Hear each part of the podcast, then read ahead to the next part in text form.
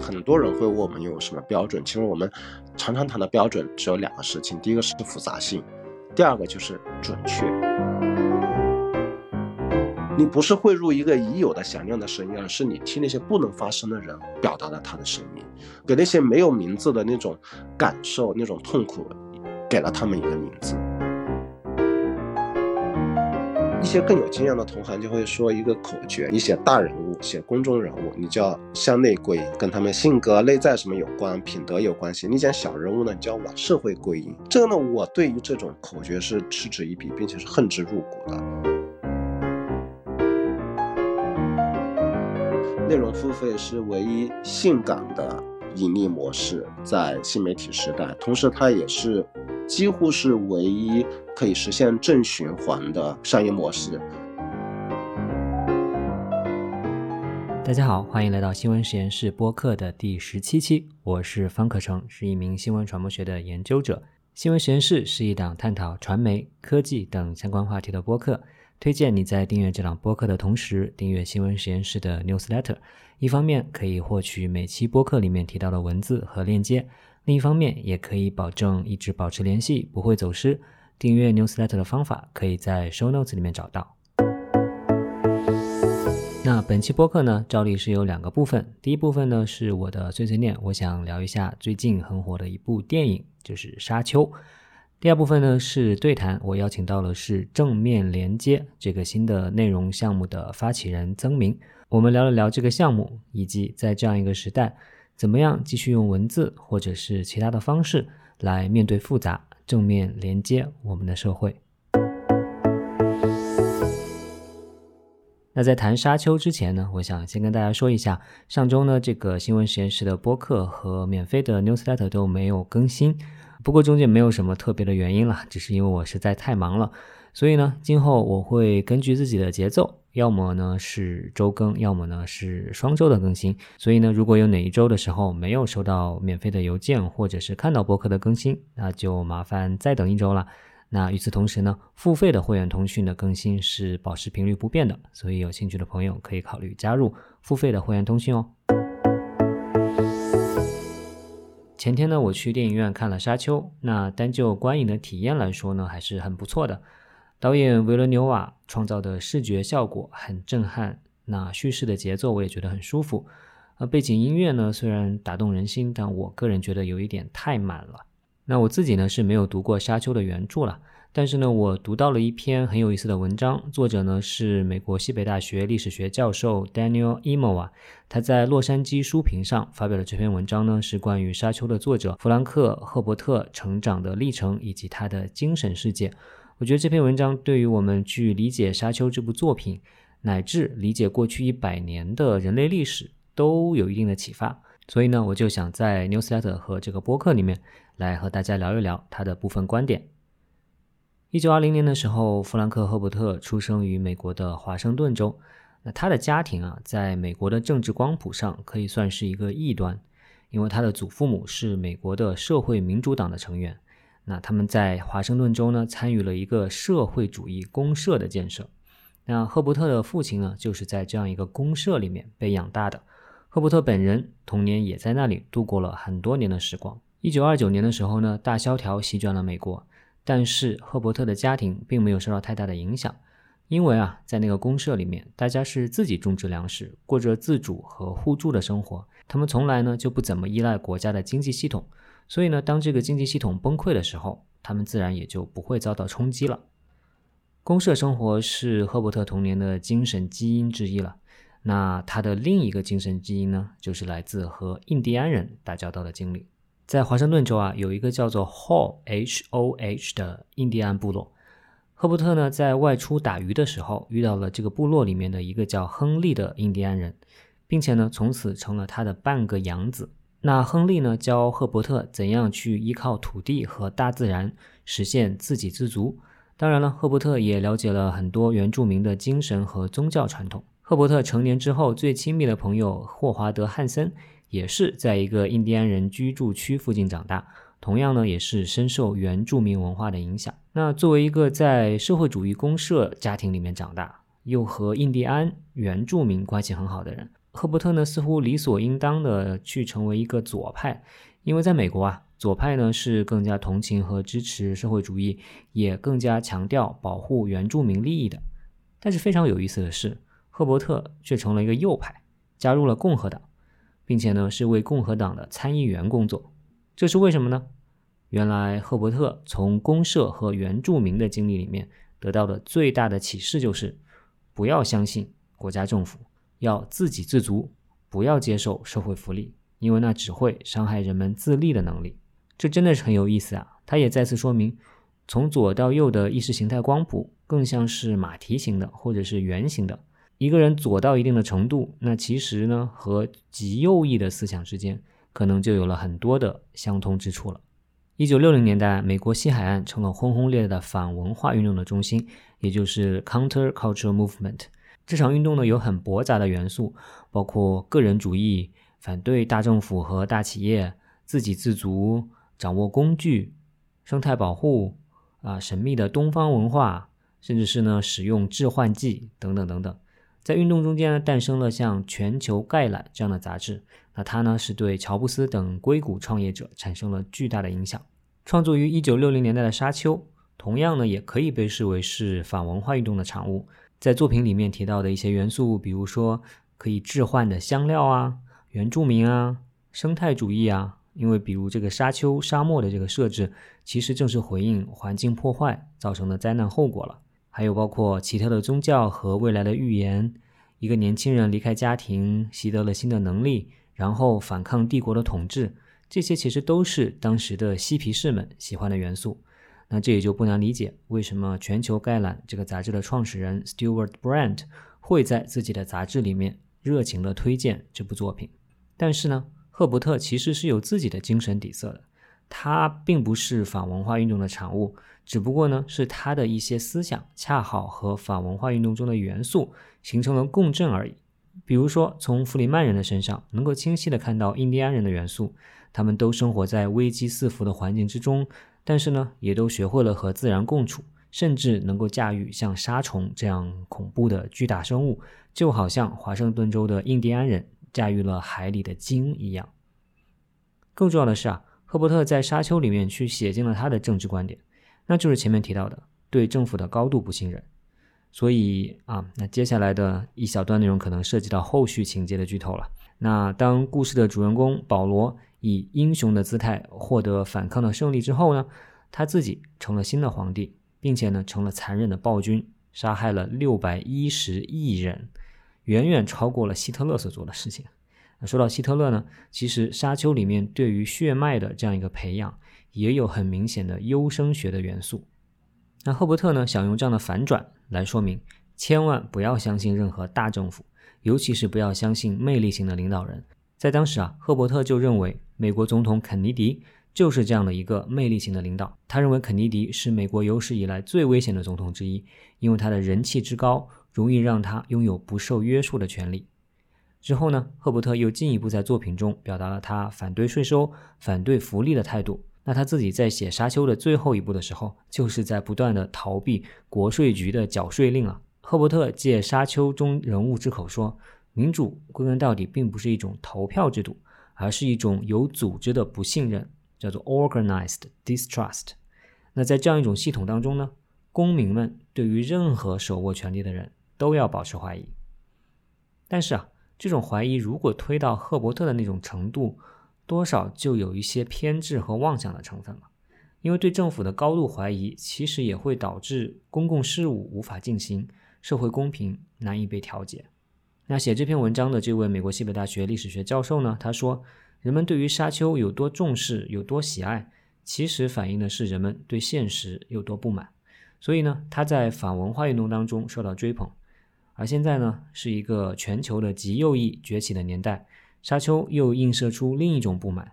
今天在西方国家崛起的这种右翼，并不是传统意义上那种生活一丝不苟、每周都要去教堂、非常重视家庭价值的这样一种传统主义者，而是一批对建制不满、不相信政府，那以至于是说不相信，使得他们会拒绝去打疫苗、拒绝去戴口罩等等等等。他们还不相信大机构，比如说新闻媒体。是这样一批人，他们与赫伯特的思想之间呢，其实是有着不少的相通之处的。好了，希望我上面介绍的《沙丘》的作者赫伯特的一些思想经历，会对你理解这部作品有一些新的启发。接下来呢，就进入我们的聊天环节。两个月之前啊，有一个叫做“正面连接”的新项目上线了，它的发起人呢是我的前同事曾明。正面连接的公号其实到现在都只是一周更新一次而已，但是呢，每次更新的文章几乎都会引发很高的关注度。他的第一篇文章叫做《和衡水中学在一起的两千五百五十七天》，它是由一名从衡水中学毕业的记者完成的回忆和自述。虽然衡水中学呢是一个在大众传媒里面被反复提到的名字，以至于甚至成为了一个符号了，但是这样一篇文章，它超越了标签，超越了刻板的印象，还原了在衡中读书的真实感受，全方位的感受，包括教室里面的气味，还有耳边响起的怒放的生命。正面连接的第二篇文章叫做《两个世界：父亲与自杀的少年》，它讲述了一名十七岁的少年自杀之后，父亲去寻找答案的故事。文章精心设计的叙事方式呢，让我们先是站在父亲的视角，寻找儿子可能的自杀原因，比如说是不是因为看了日本的动漫《东京食尸鬼》，比如说是不是因为有一些经常谈论死亡话题的 QQ 群，甚至说，比如说是不是和品行有问题的班主任之间有矛盾。但是呢，读到后面，我们就越来越发现，原来父亲对儿子一直有着深深的误解。他讲述的自己的儿子和其他人眼中的完全不一样。你就会发现啊，这其实不是一个关于自杀少年的故事，而是关于父亲和儿子两个人的故事，是关于人与人之间的爱与理解的故事。那第三篇文章呢，叫《我的朋友庞麦郎》。那对庞麦郎这样一个充满争议的人物呢，这篇文章做了非常平等的观察和理解。这篇文章的采写时间啊，长达两年。其实前两篇文章也都是长达好几个月。更多的文章呢，我就不一一介绍了，大家可以去正面连接的公号上阅读。本期播客呢，我就邀请到了正面连接的发起人曾明，聊了聊这个项目，聊了聊他从南方周末到 GQ，再到正面连接的非虚构写作或者叫做特稿写作的这样一个历程，聊了聊在这样一个时代如何去面对复杂，如何与大家正面连接。那我们接下来就来听一听吧。欢迎来到行为实验室的播客。这一期呢，我请到的嘉宾是我的一个前同事了啊，曾明老师啊。我们之前是在啊南方周末的时候啊当过同事，都是这个新闻部的记者。我们差不多同时从南方周末离开，我是二零一三年，他是二零一四年。那当然，我是去美国读博士，走上了学术的这个路线。那曾明老师呢，他还是一直在。做这个新闻相关的事情，那最近呢，他也有一个新的项目上线了，所以呢，我就把他请来跟大家来介绍一下，聊一聊这个项目以及项目背后的非虚构写作这样一个类别在中国的一些发展吧。那曾明老师，要不要先跟大家自我介绍一下，以及啊，介绍一下你从南方周末离开之后的一些经历？大家好，我跟可成呢是在周末时候的同事，呃，我一四年离开周末以后，其实短暂的在《新京报》工作了四五个月。然后呢，在一四年的十月份去了 GQ，之后就一直待在那边，一直到去年，中间待了有六年吧。都是做记者和编辑是吗？我最早去 GQ 的时候是做记者，对。但是我们那边呢，因为呃种种问题，我们不能自称为记者，所以我们都叫编辑，呃或者叫主笔。当时获得那个 title，我大概当了有一年多的主笔之后，呃，后来开始管整个报道组。呃，开始慢慢的做编辑，呃，做编辑开始做管理，后来一八年的时候，呃，在 GQ 做了主编。呃，你觉得从南方周末离开是一个什么样的原因？以及如果说你是对当时在周末的情况有一些这种。担心或者是说不太满意的地方，那你在《新京报》和 GQ 那边啊，是否得到了一个比较满意的这样一个工作环境呢？其实当时候离开呢，有一些非常偶然的原因，也非常直接的原因，当然一些很深层的原因。很深层的原因，其实是它是一个大的环境的变化。我记得我当时候在周末写的最后一篇稿件叫做《四月的胖团》，讲一个民族主义的网站啊，那个那个那个文章很对，挺好的，我记得我看过，嗯。对，写那篇文章写出来之后，呃，他其实写了一个多月。那个时候就所有人都非常的惊讶，为什么曾明能够写这么长的时间？为什么？嗯，我还很清楚记得我在北京出差的时候，中间方程刚跟我住一个酒店，我的一个同事。然后后来他出完这个差回去把稿子写了，接着过了不久他又来北京出差，他发现我还住在那里。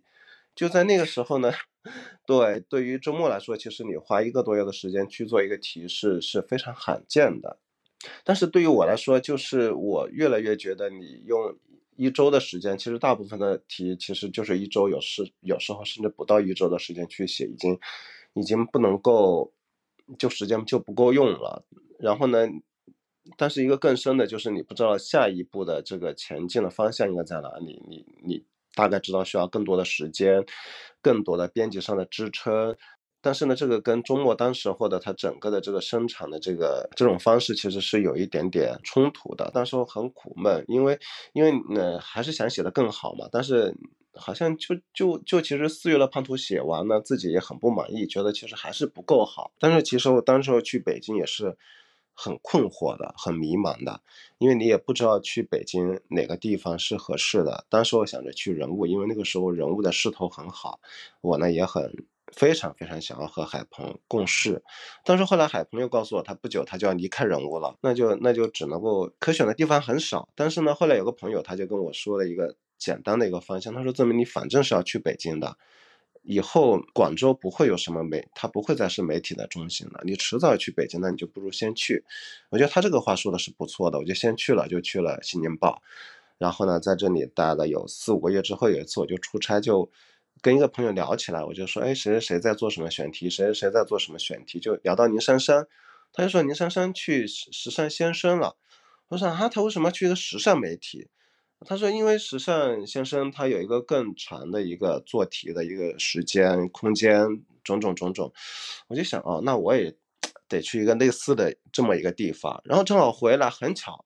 然后呢，当时候 GQ 的副主编就找我聊，然后一聊我就我觉得还可以，我就去了 GQ。我其实也没有再去问时尚先生那边有没有可行性，因为我觉得人家来问我嘛，我就我就其实我对 GQ 没有任何了了解。”我也完全没有想到我之后在这里会当主编，因为我那个时候其实就只是一个普通的记者而已。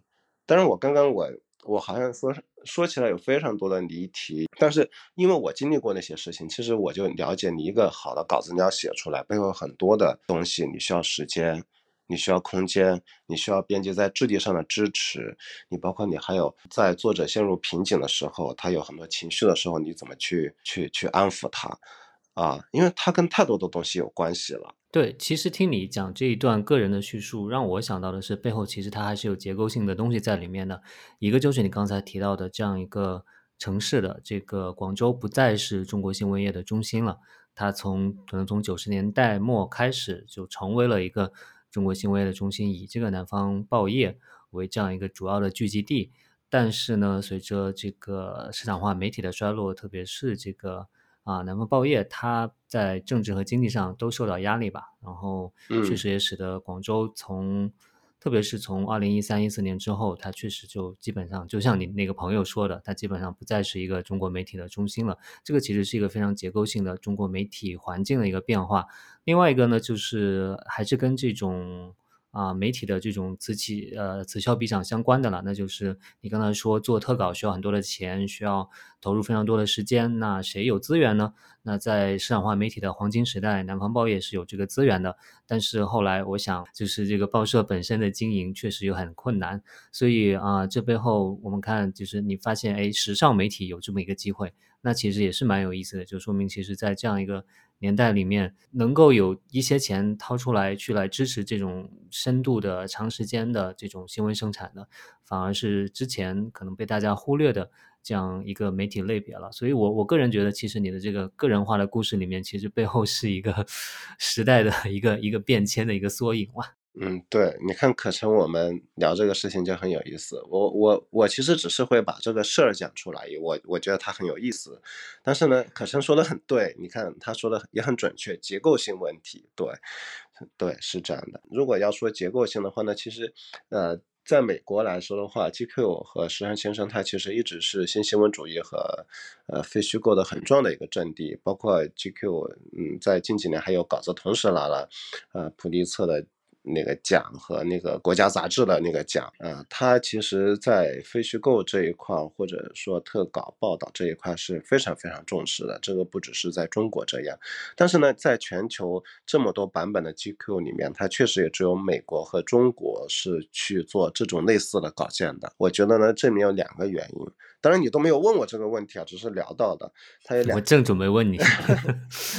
对，一方面呢，因为因为就中国和美国是新闻的富矿嘛，啊，它这个很多事情正在发生，并且是以前从未有过的事情，在这个地方会发生，这是第一点。第二点呢，也有一些个人的原因。当时候，呃，我的。上一任主编王峰，他其实是老的三年人，他一直是对这些事情是非常的热心的，啊，这也是一个很个人的一个色彩。包括海鹏，他其实在去人物之前，他离开周末以后，他其实在 GQ 做专题总监，他做了一段时间。对很多人其实都在 GQ 都工作过。是，所以你这里面强调的就是个人在里面挺重要。那我在想说。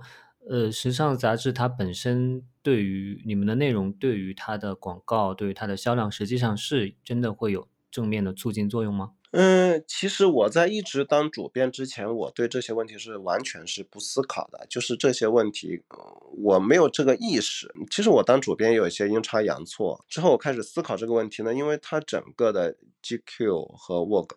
还有包括康奈纳是，他为什么说他是全世界最会最会做杂志的集团？因为它都是建立在一个高溢价的一个基础上。那你凭什么去高溢价？就是你的你整个的质量、你的权威程度，对吧？那么这个东西你要说一个东西好，它其实好到一定程度，它就没有办法量化了，对不对？那么你那就没有办法说一个具体的数据，说在这个里面好的报道，它给这个杂志会增色多少？它会给。这份杂志带来多少的尊重？但是毫无疑问，它肯定是会给他带来尊重的，因为有这些内容，这是很多人会对 GQ 另眼相看的一个很重要的一个原因。刚才你谈到了这个时尚杂志为什么成为一个支持非虚构写作的这样一个平台了，甚至是支持整个的这种优质的新闻生产很重要的一个平台。那后来为什么又离开了，要做自己的这种新的项目呢？就是其实，在 GQ 做我做了六年嘛，其实这个六年里面很多时候是不满意的。就是当时候我最早呢，我想着去 GQ，我把它想得很轻松，我就想这些这个时尚杂志，我就想着它不就是花拳绣腿嘛？那我们这个从周末来的，那过来这边不是平摊嘛，对不对？来了之后才发现完全不一样。我当时候我在 GQ 做的第一篇稿件是那个比特币，我印象里面以前我在周末的时候。要通宵嘛？你要写稿嘛？一般是一天就是一个通宵。你周三要交稿，对吧？你就周周二晚上熬个通宵就可以了，是按天来算的。但是当时候我在 TQ 熬夜是按周来算的，有的时候是一周，有的时候是两周。就是以记者的身份也需要这样熬夜。对，就对你就是你先不说采采完回来写就不一样。我当时我做第一篇我就做了两个月，采了大。差不多有一个多月一点点，然后写就也写了将近小一个月，是因为体量要大很多吗？我想一想，当时我去比特币应该有去了六个城市，包括去了香港、去了内蒙古、去了上海、去了深圳，还去了长沙，还在北京有采访。我几乎把比特币里面所有的人都找到了，就是跟中国比特币发展的所有你能叫得上名字的重要的人，包括有些甚至后来还没有写。那这个要求是你？发现自己有这个空间，所以要去这么拼，还是说这个当时你的你的主编对你是这么要求的？没有，其实，在做这个稿件的过程当中，其实是那会儿是没有怎么跟编辑沟通的，说实话。但是呢，因为，呃，你第一次有这么一个时间和空间了嘛，你去任何地方你都可以去啊，你都有经费的支持。然后呢，时间上，因为我我还是用以前周末的思路，当时做了有差不多两周。就快要赶上那个又要截稿了，王峰就给我打电话，就问我稿件能不能出来。我其实就很不安，因为我会觉得我需要把它赶出来，但想着只有一周，我肯定赶不出来了。我就大概有点犹豫，我就说可能会很难。他就说好，那就下个月。我就想，啊，这个地方这么随便的吗？就这样，就你就又多一个月的时间。那当然，你觉得这一个月你也觉得很珍贵。那就整个时间，你你会算还可以去哪里，还可以去哪里，还可以去哪里？因为你采访的时候，你采到一个人，他又会跟你介绍下一个人，又会介绍下一个人，包括我们还可以去当时鄂尔多斯看中国应该是整个亚洲最大的比特币的那个矿场，那个之前其实没有任何的记者去过。然后带我去的人又是中国发明矿机的那个人，叫做应该叫做南瓜张还是叫南瓜根，我有点不太记得了。这个其实对我来说。这个采访也是一个探索的过程。那你如果在一个时间两个月，对我来说就等于无限了。这么一个情况下，那我可以把采访做到什么的地步？你可以把写作做到什么的地步？我呢，其实一直相对来说，我自己采访是没有什么压力的。我知道有的人打电话会紧张，我都不会，采访不会。但是呢，我写作的时候，我会觉得有点难。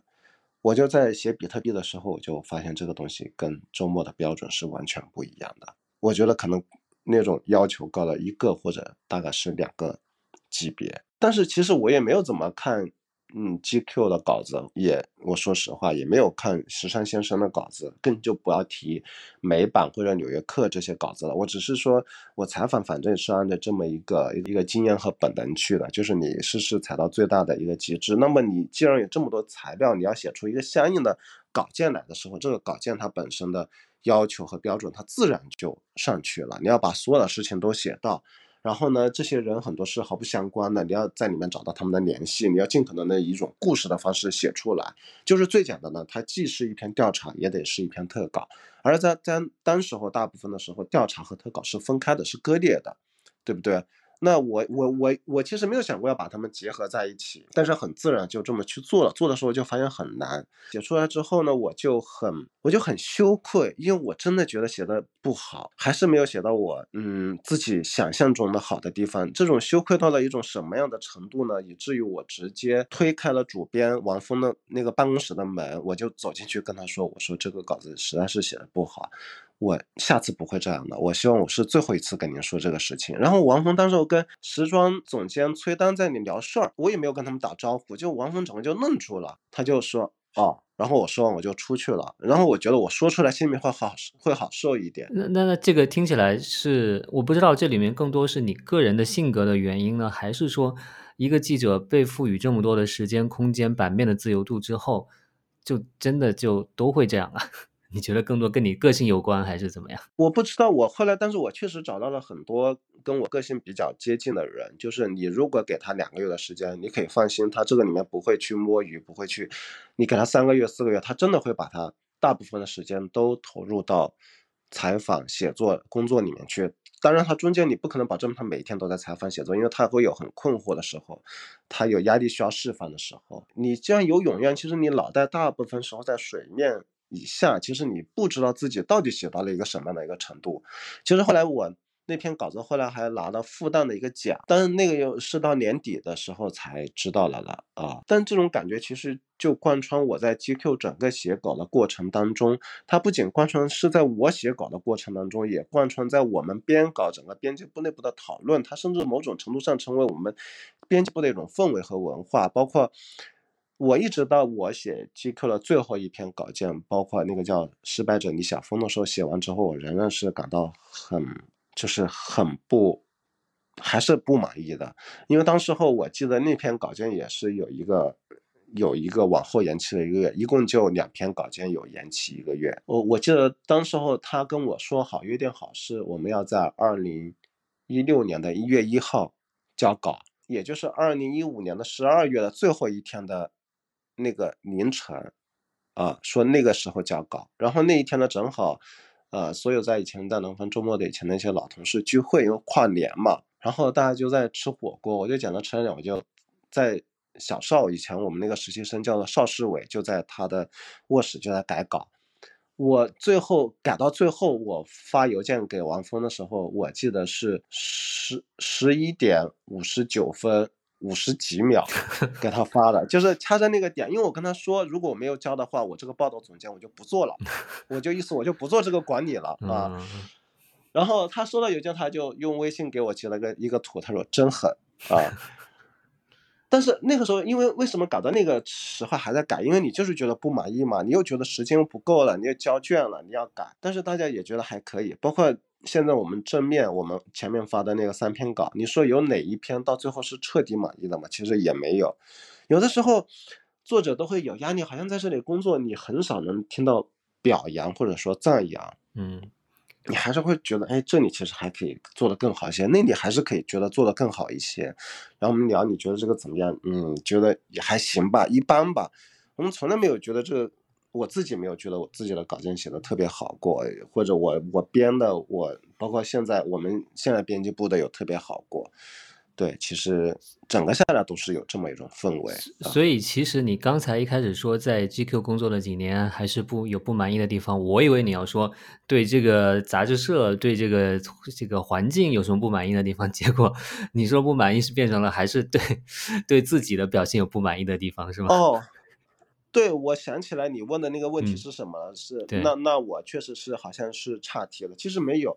那么你沿着这么说下来，就是我们。就好比我觉得，你觉得一个热爱学习的人，你最少要读完高中，如果如果有余力的话，最好再读个大学，对不对？啊，但是呢，我觉得我们的水平可能就是在一个小学四年级的水平。你们的水平指的是在 GQ，就是我们现当时在 GQ 时候的水平，那这个肯定我觉得是不好，是不够的嘛。对不对？那我们就要继续往上升学，我们要努力的去学习，要提高自己，对不对？那这样的话就会，其实这个会有更大的成本，因为人去做一个目标更高的事情，他一定会消耗更大的能量和资源的。如果我是个小学四年级的，我就不停的做我小学四年级的题，我甚至去做小学三年级的题，那一定很轻松，就可以标品化，对不对？就可以很轻松。那你其实那样的话，你你先不说编辑部会有一点点紧张啊，大家精神会有一点点紧张啊，这个我觉得是可以解决的，因为你写出来之后，大家会很喜悦嘛，嗯，但是你对于整个生产的成本，关键是这个其实不是整个集团或者说看我我说的直白一点，它不是 GQ 的一个使命和目标，可能它是美版 GQ 的一个宗旨，就是我们就是要成为美国。最好的杂志，我们要成为美国不仅是时装最好的杂志，我们在非虚构上也是最好的。我们要去冲击普利策奖，要去冲击国家杂志奖。但是坦率来说，在中国，这并不是这本杂志的认为的最重要的一个使命。那么这个东西就会构成一个矛盾，这个矛盾它是很根本的，因为你要完成那个我的那个。想法那个计划，就是你到什么时候你觉得你这个稿件发出来，你不再是令你感到惭愧的，你是真的是高兴的，那个中间可能要五年，可能要十年，可能要更久的时间，你可能要好几代人，要好几批人，有能写的记者、作者写上来，他做了编辑了，他。他得到了更大的进步，他可以让新一批的作者有一个在一个更好的起跑线上能够得到支持去成长，然后这些人再成长成编辑，可能如此反复需要好几批人，你才能够达到那样的一个水准，对吧？那就需要制定一个非常长期的目标，那编辑部的氛围就非常的重要，你整个的业务氛围就极其的宝贵，然后呢，你整个的这种经营和你的商业模式最好也要能够与之匹配，但是所有的这种要求其实。我也不能去苛责 GQ，这这确实这个太过分了，对不对？因为这个确实跟 GQ 的它的这种它的商业模式的挑战，或者它整个的成本控制压力是很大的。我就说一个最简单的例子，比如说我们现在发的前三篇稿件里面的第一篇河水中学和第二篇的两个世界。它的操作时间都是接近五个月，你算上作者和编辑的薪资、人力成本、摄影、差旅，几乎几乎都是在二十万左右，这个是非常非常夸张的。坦率来说，我觉得可能美版 GQ 都不一定会有这么大的支持，那那几乎就是不计成本的啊！我也不可能说我理直气壮的要求国内任何一个媒体的机构就觉得你好像给我这样的支持是不言而喻的，对不对？所以听上去就是说，你就决定自己是来做一个自己的团队，来去达到一个冲击。如果是在美国的话，就是冲击普利策奖和、国家杂志奖的这样一个水准。不，你如果如果你有听过我之前说那么长的一个时间，你就知道我这个人其实是没有什么计划的。我并不是一个非常有规划的人，我只是说。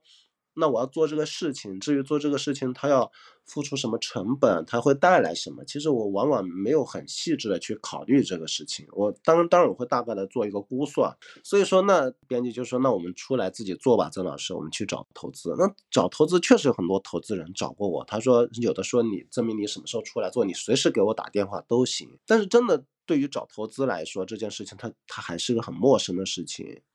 啊，你出来见投资人，你要制定你整个的这个商业计划，你要制定你所有的预算，你要考虑方方面面的事情。这个对于我来说，很多不是说它是不是我能力之之内之外的事情，它是我一些没有接触过，也没有去想象要去承担或者去做的这个事情。但是想来想想去，好像只能这么去做了，因为你其实你 GQ 已经是最好的一个平台了。当然，这个平台它被毁坏，或者说它出现了变化，有很多其他的原因，有很多其他的因素，但它仍然是一个很好的平台。那你就很难。想象在别的平台能够得到更好的支持，那你就只能自己去做了。但是我因为我当时我答应编辑了，我说好，那我们可以试一试，那就去就一直坚持着去找这个事情，去找投资，然后开始筹备。所以筹备了多久？其实我也没有很。勤奋的找到所有的投资人，我就可能跟三四个人聊了一下，但是你聊完三四个，你就知道你再去找三四百个也是一样的，因为他首先会看你的你的商业计划、你的盈利的能力，有的可能会希望你在第一年、第二年就能够可以持平，然后再盈利，这个这个几乎是不可能的。它也许是有可能的，但是你几乎是不可能保证它一定能够完成的。我也不愿意去去去欺骗人家，我们一定可以怎么怎么样，怎么怎么样，对不对？当然也很有意思，每一个投资人见我都说，我非常非常尊重机构的内容，我说你们机构忠实的读者，你们的文章写的太好了，我非常非常很支持你们。但是很抱歉，我没有办法，可能我没有办法投资。他当然没有这么说啊，意思。实质上就是这个意思，然后后来就一直到了十十月份，去年十月十一月份的时候，找到了一个机构，叫做智信，也很巧，是我的一个实习生，他在去美国读书之前呢，我就因为他只写过一篇稿件，我就跟那篇稿件跟他。就聊了一会儿，因为那天下午没有事呢，就在我的办公室，我们其实聊了将近一两个小时。他呢也一直觉得，嗯，他也觉得很开心。后来他就老惦着这个事儿，他知道我在创业嘛，他正好他又是在他的那个领域是跑投资人这条线的，所以他每碰到一个投资人就说，哎，那个你好，我有个非常好的项目，不晓得你有没有兴趣。然后他大概是聊到第二个的时候还是第一个的时候，他就碰到了那个投资人，叫李蜀军，然后呢就就给了我一个。微信，他说：“曾老师，你要不要联系一下？”我其实我也觉得，嗯，没有把握啊。其实，但我想试一试嘛。那试一试，其实我就只跟李蜀军打了两个电话，就简单的大概讲了我整个的计划，我的内容上的东西，我也把稿子发给他了，发了有四五篇。打完第一个电话，打了四十分钟，他就他就微信也没回了。然后到了晚上，我就发现他真的把那些都看完了，他就跟我说都看完了。还还应该是真看了，对，那因为都很长嘛，每篇都有一万多字。然后呢，开始就开始走流程，然后呢，到二月份左右就是开始进入了真正的流程，然后第一笔钱就到账了，然后就开始。过年三月份开始就开始筹备，筹备了将近小半年吧，九月份就上线了。对你对他们智信资本的印象什么样？因为你一说智信智信资本投资，那我就想啊，那这个是一个 make sense 的事情，合理的事情，因为他们投了挺多所谓的情怀项目，就是 不是那么就是高度追求收益，但是是比较讲究这种情怀的。对，其实我并没有很在意这些事情，当然。当然，我也是跟朋友聊起来的时候，几乎每一个人都跟我说，这是一个非常负责任的、非常专业的、也非常有情怀的一个机构。那我觉得，既然我那些都特别信任的朋友，每一个人都这么说，那我觉得我没有必要去。用我不多的财经的这种 知识去费尽心思去搜索，那 这是个本能嘛？你会觉得直觉嘛？那那它真的是一个非常靠谱的一个公司。那我我其实很好奇，就是你你给他们的商业这种计划是什么样的？就是呃，因为我我就我来说，我会觉得这种内容这么高成本的内容，真的是很难有一个 赚钱的机会。其实我自己觉得这是肯定能行的，我自己觉得肯定能行的，但是因为我说出来呢。我从对方的眼神里面就能看出来写着不信，所以呢，很多时候我就懒得去讲。当然，我也不确定那李蜀君有没有真的是相信我说的这些东西啊，也有可能他就不信。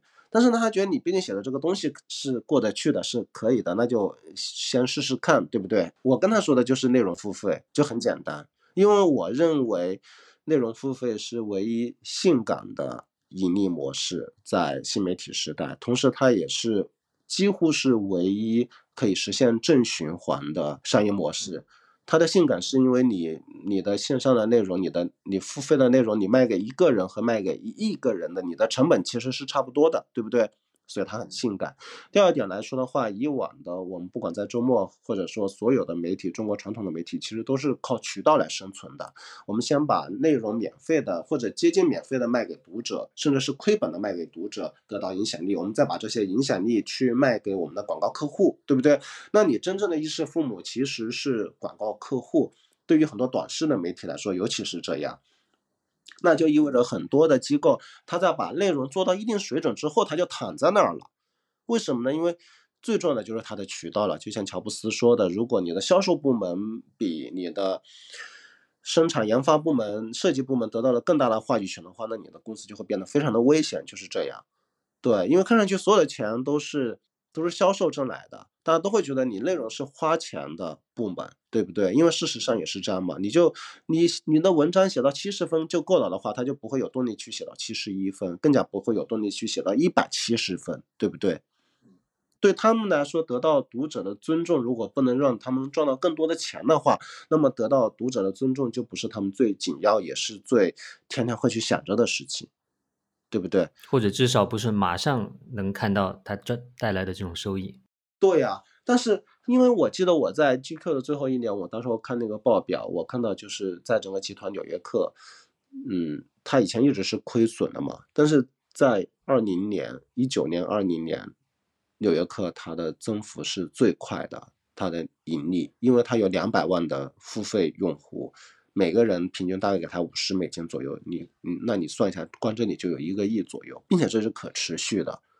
并且它还有非常大的增长的空间，有这么全世界有这么多国家和地方，它可能它的它还没有人开始去尝试用付费的方式去订阅，对吧？同样，它的文章写的越好，那就会有更多人来订阅，那大家那机构又可以拿出更多的资源去支持。它内容的生成，它是一个比较完美的一个正向的这么一个循环。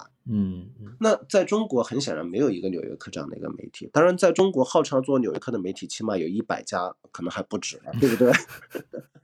明白，所以你一说付费，我我那我就完全觉得，哎，我觉得你这个是靠谱的，因为 我自己作为一个我自己是有一个小小的付费的项目，其实已经做了五年了，就是新闻实验室这个付费的会员通讯，所以我一直是觉得啊，这个首先在这个小的项目在我这是 work 的，然后呢，我也是一直关注全球的这种媒体行业的新的变化，那也这几年也是一个非常非常明确的信号吧，那就是确实支持优质内容生产，付费就是一个。行得通的，而且是一个很好的这样一个一个方式了。所以也就是说，你们现在第一步，因为你们出了四五篇文章，那出来这些都是免费的，就是说之后打算走向付费，是吧？我自己觉得啊，到付费有个非常长的一个过程，觉得可能要五到八年。为什么呢？我觉得这里面有两个、有三个问题要解决。其中第一个问题，最重要的问题是我们完全无能为力，也没有办法解决的，那就是基础设施。基础设施指的是什么？一个是硬件方面，你要有非常方便的这种平台或者说软件，对不对？那这个可能是那些互联网大厂会做的事情。那么第二个东西就是软件上，就是所有人的这种付费的意识习惯，甚至是这种。它整套的这个支付系统和阅读系统，还有这个对于版权的保护这些东西，这一套东西，这两个是我们无能为力的，这就基础设施。你要相信这个公路有修到你们家门口的那一天。你觉得现在的还没有吗？就是比如说一个简单例子，就是前几天我们的共同的前同事这个寿爷，他的一篇 写恒大的那篇文章，收收了很多钱了。我觉得他是一些个例。他还远不是它，如果挣到了一个亿，我认为是很多钱。对，确实就是我我理解你说的更多的是，好像比如说啊，美国比较常用的就是信用卡定期的每个月划款这样子的，是一个很稳定的现金流在这里。对我甚至觉得肯定要比这个还要方便。它可能还要更灵活，当然那种方式到底是什么，可能要等到它出现我们才知道。它甚至是你的付费是一个浮动的，它可能跟你的阅读的频率有关系，可能跟你认为你的满意程度有关系。啊，那么它会更加的符合，就是内容和你付费之间的这种令人舒服的一个一个正向关系。那第二个其实就是一个频率的问题，这个是很很严峻的一个问题。说实话，你想我们一篇稿件要做五个月，对不对？那我们现在是周更，那么最简单的一个算一个一个数学题就是我们要做到日更的话，我们要乘以五倍，我们的人员规模要乘以五倍。但是其实这是不可能的，因为在中国你可能找不到这么多能写这种稿件的人，你就更加不要说能够找到可以去编这些稿件的人了，就更加稀少，不是简单有钱就能解决的问题。那么这个东西你就得去培养。那这种人的培养，我当然有信心，因为我在 GQ 的时候，其实我的很多的作者其实过来，他以前并没有写过特稿或者非虚构，以前呢经常会有一个刻板的印象，就觉得叫做啊 GQ 是特稿记者最后一站，有这么个说法，我其实很反感啊，因为这种这种东西有一种愚蠢在于什么呢？就是就好像你你一定要怎么样，你才能怎么样，这这个都是很刻板的印象，对不对？那他他刚毕业就不行吗？对不对？我记得我当时候，我杨梅是我找到的第二个作者，对，杨梅也刚毕业没有多久，但是很快我就让他去做最难的题、最重要的题，所有人都认为不可能，他的稿件可能改了有十几遍，我甚至我我把他发给以前我在周末的编辑看到，大大都劝我说你算了吧，说这个人没有天赋。我有一次我实在是很烦，我就走在路上我。大概有四五个朋友，跟他们很严肃跟他们说：“我说以后杨梅会比你们中间的每一个人都要写得好。”我说比你们每个人都要写得好。那后来事实上就是这样嘛？我认为是这样啊。那么你，我认为只要有一个好的一个支持，有个环境，有个编辑，其实作者是可以很快速的成长的。但是这个成长，即使在最快的情况下，可能也需要一到两年。那么你，尤其是你开始的你的团队的规模不大，那么你要。逐批逐批的去培养，因为你又没有办法一次培养二十个人，里面的每一个人的时间精力都是有限的，你得让他去做题，你得陪着他改稿，你得告诉他这个地方为什么要这么写，而不是那样去写。然后当他写的不对的时候，你可能有的时候你要让他，你要听他的意见，你知道他是可能是不对的，那么发出来或者怎么样之后，他可能会知道，那么你还要去让他打起信心来，让他知道这个都是不重要的。啊，要着眼于更长远的成长，那么这个过程，我觉得可能真的是需要五到八年的，你可能才会拥有一个七十个人的或者五十到七十人的编辑部。所以你们的投资人愿意跟你们等这么长时间吗？我有没有跟他说的这么细？可能没有。完了，不要让他听见这个。他听见了也无所谓吧？我觉得他，他，他。嗯，他肯定是很聪明的一个人，他肯定会知道这个事情又这个世界上没有魔法嘛，对不对？他说过一件事，他说过付费阅读，他是这么说，他说的很简单，他说阅读嘛很简单，你要么花钱，要么花时间。你花钱就是，那你确定你读到的是有一定质量保证的内容；你要么花时间，你读一百篇垃圾，你也能赚到一篇好的，对不对？那团队也是这样的，你要么花钱，你要么花时间。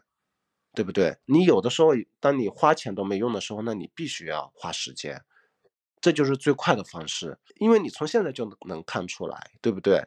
我相信你，很多公司有很多的钱，但是他砸再多的钱，我不相信他们在很快能够建立一个非常行之有效的一个非常好的一个编辑部，能够产出非常好的内容。那么我们才开始嘛，如果这样我们做五到八年，有很多东西建立的更更系统了，更标准了。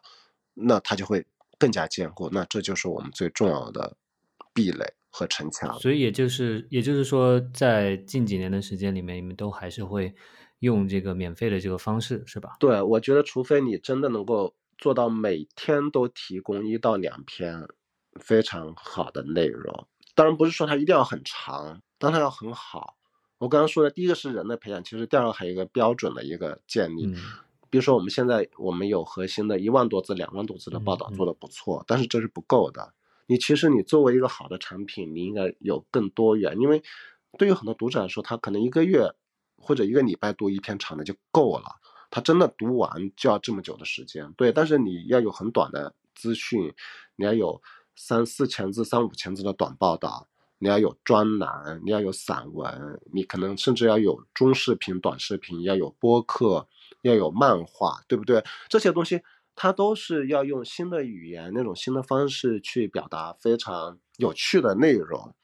那么它方方面面都能在你这里可以消费的话，那么它就值得被付费了。对，所以你们在此期间也不会去寻求其他的商业模式，像卖版权什么之类的，之前被讨论了过的。嗯，会的，其实是会的。我因为我们前三篇，其中有两篇已经有。六家、七家那个影视机构过来谈那个版权的影视版权的改编了，但是这个东西它就是有就有嘛，没有就没有。然后呢，中间其实还是可能过，嗯，在一个比较稳定的时间以后，也会考虑中间你要走广告的这种方式，因为它还是一个比较稳定的一个。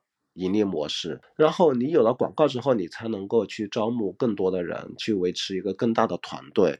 那么，团队里面的作者才有更多的时间和空间，别人会给他拉开空间嘛，他才能去写一些心无旁骛的去做更多的题。坦率来说，现在的编辑的压力是很大的。虽然我们现在有三个编辑。马上还要再来一个编辑，但是编辑的压力是非常非常非常非常大的。听上去我觉得蛮激动人心的。其实用一个现在被很多人用，我觉得有点烂俗的词，就是 长期主义。我觉得你的这个项目挺非常的长期主义。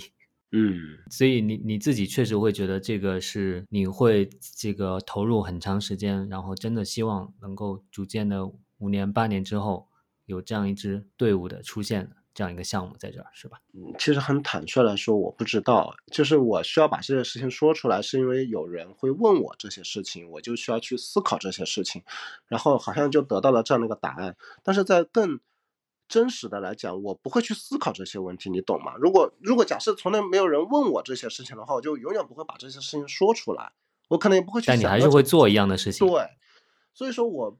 对，以前就是有一次，我记得在大家聊天的时候，好像还是在一个学校里面说，我说我们做这些事情、做那些事情，不是为了去改变世界，不是为了去做成什么，而是因为我们就是这样的人，被一种比较原始的冲动推着走的。但是，但是当你又开始做起来了之后，你就会，当然我又会反复的告诉自己啊，就是你把一个事情做成是至关重要的，是极其重要的，那就是就是你的责任嘛。对吧？你要对，你要对你的这么多伙伴，你要对你的员工负责，你要对投资人负责，你之后还会有客户，你要对你的客户负责，还有最重要的，你要对你的读者负责，对不对？明白。那我们具体谈一下你们发的这个文章吧。你们在已经发出来的四篇文章里面，你们你自己会对哪一篇是觉得是比较有代表性的，或者说其实都很有代表性，或者是说，如果是说。啊，在几篇里面，为什么选择了把衡水中学的这篇放在第一个发出来？这中间有什么样的考虑吗？其实这三篇的完成时间是差不多的，三篇水平我觉得都挺好的，各有所长。然后呢，三篇我们都考虑过作为首发，但为什么是选的衡水呢？因为我们也听了很多其他人的意见，包括一些腾讯啊、头条啊。其他这些内容平台的人的意见，他们比较一致的认为衡水比较适合首发。那么我认为这种可能会有代表性嘛，那我们就觉得让他首发。但是我自己其实对于衡水这篇，我自己是感到非常的高兴的，是因为，因为我一直都很强调，你要对于边界的探索和。突破还有尝试很重要。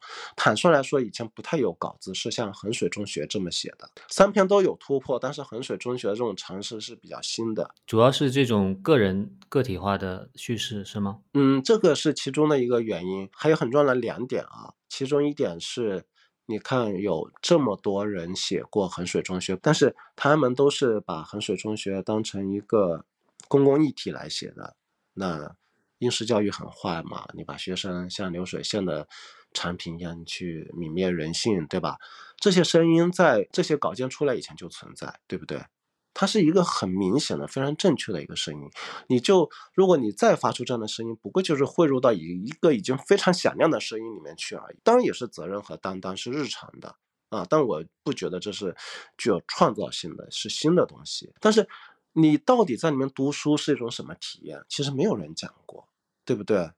啊，这是第一点。我当时候最早的缘起是因为作者叫杜蒙，他说他也是衡水毕业的，我就跟他聊了一下，聊了一下之后呢，我就发现他的毕业论文就在写这个，他写了衡水中学的几个毕业生。我后来看到他的毕业论文，但是说实话，毕业论文我自己写的很写的很糟糕，很糟糕，我就很坦率的说。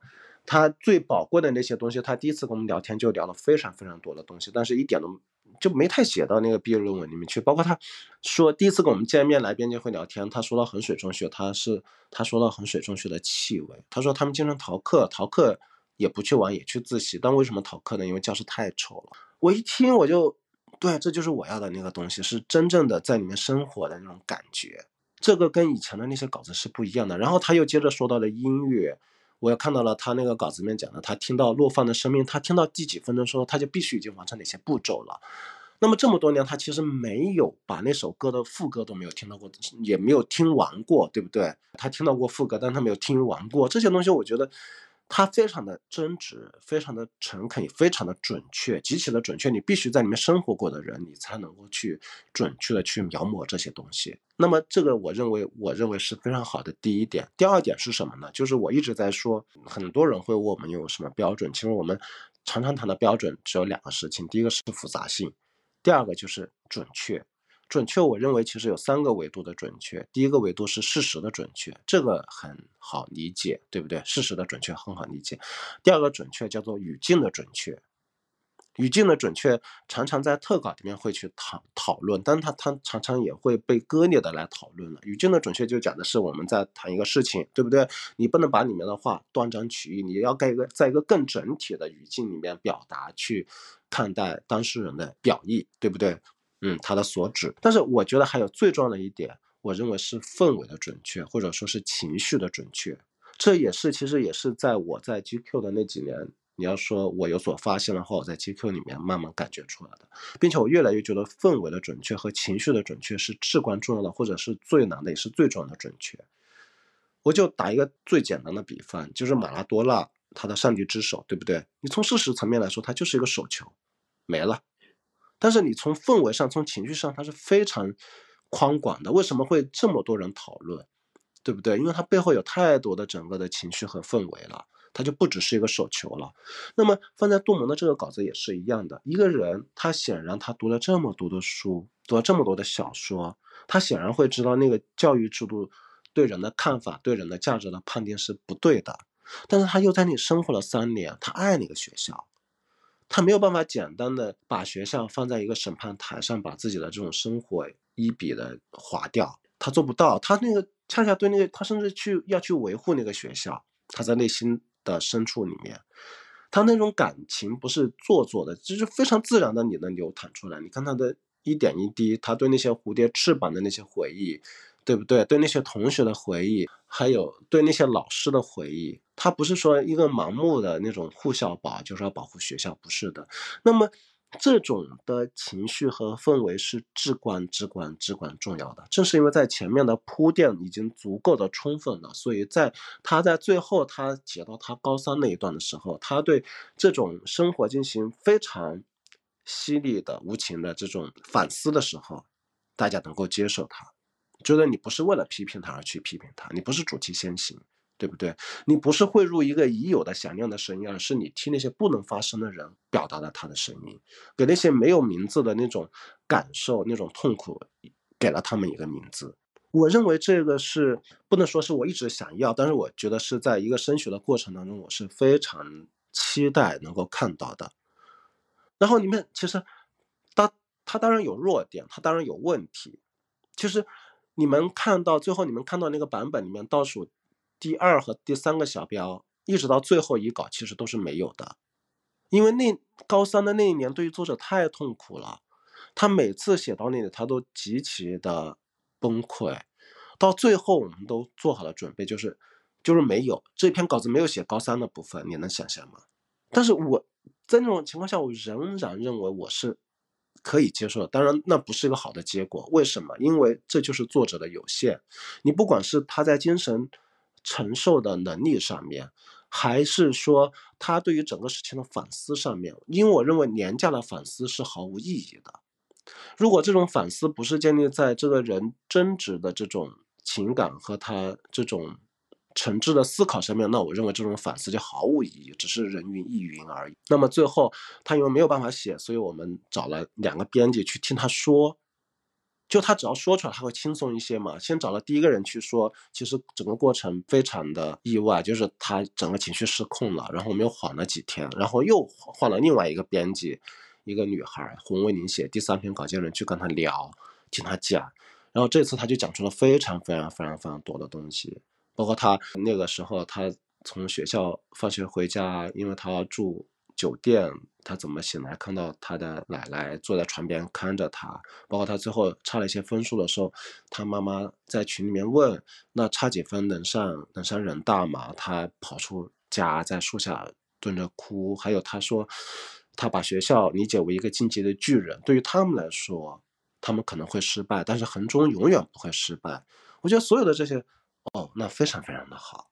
对不对？那我们等到了这些东西，他真的是克服了很多东西，把这些东西写出来了。你我我在刚才听你在讲这个对氛围、对体验、对这种复杂性的强调，我我觉得讲的非常非常的好。听你讲这些的时候，我就想说，是不是跟你们正面连接这个名字之间也会有一点关系？我不知道你是不是想通过这个名字也传达出一点这种这方面的一些理念。其实我最早想到这个名字就只有正面，就是很简单，就是正面。我开始想到的这个。我们的工号也就只叫正面，但是因为正面被人注册了，然后呢，我们也联系过那个人去买，因为他就只发了三篇文章，就是一直在介绍自己，讲自己如何的爱国，我就想把这个号买下来。嗯，我就问他六百块钱行不行？因为他只发了三篇文章，阅读量只有二十。嗯，他就说一百万，然后我就问他 一千块行不行？他说一百万，那我们就没有办法，我们只能想一个新的名字。那么正面，你知道这这个词后面接什么都不好接，对不对？你叫正面故事吧，太土了，因为正面是很多义的嘛，对不对？但是你后面接一个词，它就马上就变实的，就真的就只有那个正面的那个意思。就后来大家想来想去，最后想的就叫连接，因为我们就是说希望跟更多的，因为社会很割裂嘛，想要把各个面能够让他们，我们作为那个桥梁也好，作为联合剂也好，让大家看到彼此。哦，原来。对面是这样的，对不对？哦，这个事情侧面是这样。当然，这个也是一个，嗯，这一方面呢，确实是我们一直在做的这个事情。我们不叫这个名字呢，我们也在做这个事情。但是呢，确实这个名字就满意吗？其实我我自己一开始我也不是特别满意的。但是呢，后来叫顺口了，我们只是安慰自己嘛。我就反复问，哎，这个东西叫顺口了以后，大家也会习惯的。所以后来我们还看到去年有段视频，就是我们庞麦郎那个不是写了两年嘛？去年有一次在写稿的时候，作者遇到了非常大的困难。然后呢，我们后来在一个烤肉店一边吃东西一边聊那个稿件。然后呢，大家就情绪有略微有一点点浓度的时候，就有人用手机视频拍了整个的这个讨论。后来我们在定稿的时候，我们又把那个视频翻出来看了一遍，我们就发现我们在那个讨论里面其实有三次还是四次就提到。连接，我们就是希望能够庞麦郎的故事背后有中国的很多的阶层的这种问题嘛，你根本想象不到在那个阶层里面的那个人，如果他想要去唱歌的话，他要必须要这样，那我们就希望把这个东西能够呈现出来，能够让他们彼此能够连接。我们就其实反复说到过这些词，然后那天大家都很高兴，也觉得非常的有趣。连接这个我觉得非常好。那其实。正面，你为什么一开始叫这个正面呢？因为我们一直在做负面报道，但是我觉得我们做的负面报道是非常的有正面意义的，对不对？我我我们做的其实才是正面报道，对不对？那另外还有一个意思就是说，正面有一个我们面对事情，我们要去正面的面对它，不是迂回的去面对这个事情，这个是最难的，但是我认为也是最直接、最有效的。我们不是去去只做一些消费和牵引情绪的事情，我们不是去做一些评论，我们。不是去做抖包袱，嗯嗯嗯，我们去做一个事情，我们就是非常正面的去突破它，去面对它，去把它写出来。因为新媒体时代已经赋予了大家各种的工具可能性，其实都是你有一千万种方式可以去绕过它，你可以更得体的、更幽默的、更加低成本的、更加高收益化的把这个东西做出来。但是我们希望用这种非常基本的方式。但是我们也并不排斥好的新的方式和呈现方式，我们并不排斥。对，但是那个最核心的要去正面的把那个东西去讲出来。嗯嗯，你给我的感觉，正面连接给我一种就是这种。啊，没有保留的，就是全方位的迎面上去的这种感觉，就是把中间的各种复杂的感受、情绪，希望都能传达下来。那不会去刻意的去迎合某某一个侧面、某一个主题。对对，是这样的。对，所以我我是觉得这个名字挺好的了。那我觉得可能可能可能听这个播客的有一些朋友听了你的这个描述之后，也是觉得。挺激动的啦！如果有人想加入你们的这个团队，想被你培养成为 这个之后团队的合这个合格的成员，你觉得你你你希望看到什么样的人才是比较能够入你的法眼，让你觉得啊，这个这个人之后可能会比很多人写的都更好的？嗯，我觉得有非常重要的两个事情，一个是好奇心。就是一个人他有没有真正的这种呃没有被破坏的好的本能的好奇心，是你跟他聊天说话，看他文字都是能看出来的。这是第一个。第二个，我觉得就是嗯，其实这个没有那么重要，但是呢，你确实要能吃苦。就是很多人都会来说，曾老师，我特别能吃苦。但是很多人他其实是误读了吃苦，吃苦不是说你你你一天能花多少小时，你能够怎么样，而是你你吃苦，你要能做自己。你要首先你要接受自己的不足，你要接受自己写的不好，这是很痛苦的，并且你要能够去改变这个东西。那我不管我有什么基础，我就是我，像我要升五年级，我以后升六年级，而不是我永远停在四年级，我不停的机械的我去付出大量体力的去劳动，不是那种意思。所以其实说起来好笑，以前我在 GQ 的时候，也可能是我年轻气盛，我怎么招人呢？我不挑，所有来的人我都招。很难想象吧？因因为我会希望，我觉得如果我这个东西是可复制的，是可标品化的，你就不能说你非得有个天才他才能够实现。我但是我在心里面想，你就你只要不是给我一个傻子，我就可以把他培养成最好的记者，我就可以让他写的最好。当然也很有幸，因为你来 GQ 递简历的，其实还真的都是非常非常优秀的年轻人，真的是极其优秀，这个是很幸运的。所以基本上也也都 work 了，也都你觉得之前。不挑的话，其实也基本上都能成功，是吗？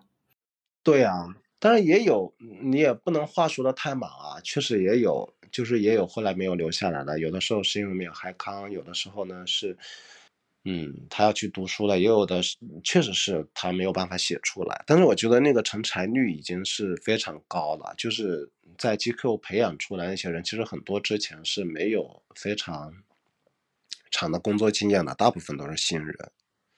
有以前在酒厂工作的，有学德语的，有学西语的，有学经济的。最开始在描述在 GQ 的氛围的时候，你说到大家总是不满意，会有很多对彼此稿件的批评啊。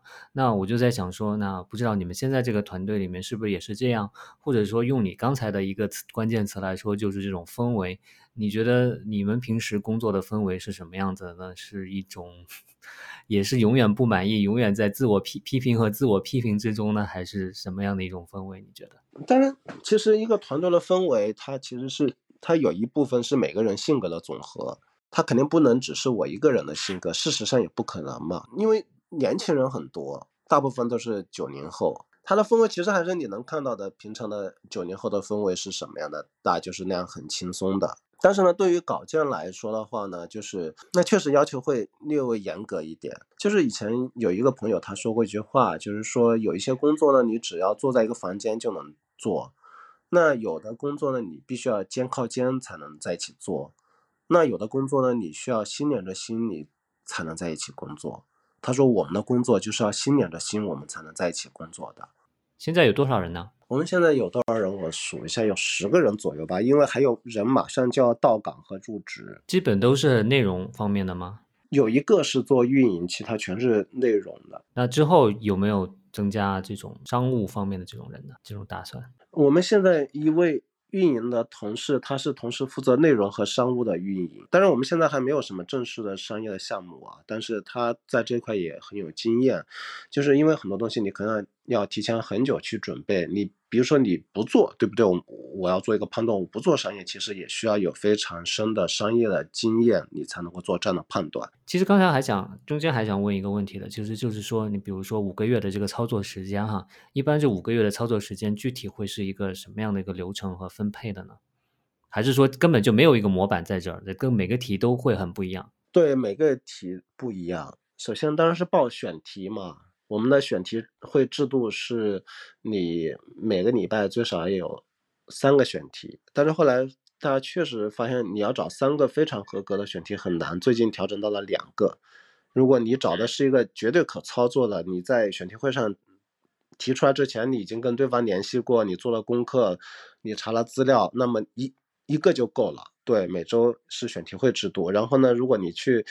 呃，采访之前，编辑和作者会有大家一起对选题主题的一个讨论、一个预期、一个判断，啊，就是在操作一个选题的过程中间，还需要每周报新的选题吗？也需要的，所以说大家会觉得有一点点困难，因为因为我们是觉得你在报选题的过程当中，你其实还是要保持和这个世界的一个沟通了解嘛，你不能说完全是闭关的。然后呢，就去采访，采访的过程当中，呃，看具体稿件的情况，一般是每天都会有沟通的。那如果沟通没那么密呢，可能两到三天会有一个很长时间的电话，会有四十分钟或者两个，常常会有两个小时。这个习惯呢，就是我在 GQ 做编辑的第一天就开始了，就几乎我那个时候回到家，就是从七点开始，可能会到十一点、十二点，就一直在一个打电话的过程当中，跟每个人可能都需要聊一个小时。嗯，你踩到什么了？你看到什么了？你听到什么了？那我们对我们之前的预期和主题有什么修订？接下来应该怎么样去突破，对不对？我们还有一些一些具体的困难应该怎么样去克服？有很多很意外的东西状况。你比如说像那个有的采访，你甚至需要再去第二次。你比如说像第二篇稿件《两个世界》那一篇，我们其实第一次去郑州采访的时候，我们完全的相信了这个父亲说的大部分的话。我们觉得有一些是不太对的，有一点有点瑕疵，但是基本上我们采信了他的话。但是后来我们就觉得 有些事情越想越不对劲，然后又因为要拍摄，我们就又去了一次，又去了一次，我们就更广泛的我说一定要核实，要找到他那些班主任。但是为什么他没有第一时间找到？是因为徐世海那个父亲其实没有跟外界说儿子自杀的这个事情。所以，我们如果去联系的话，那么我们要考虑到对当事人的一个尊重的问题。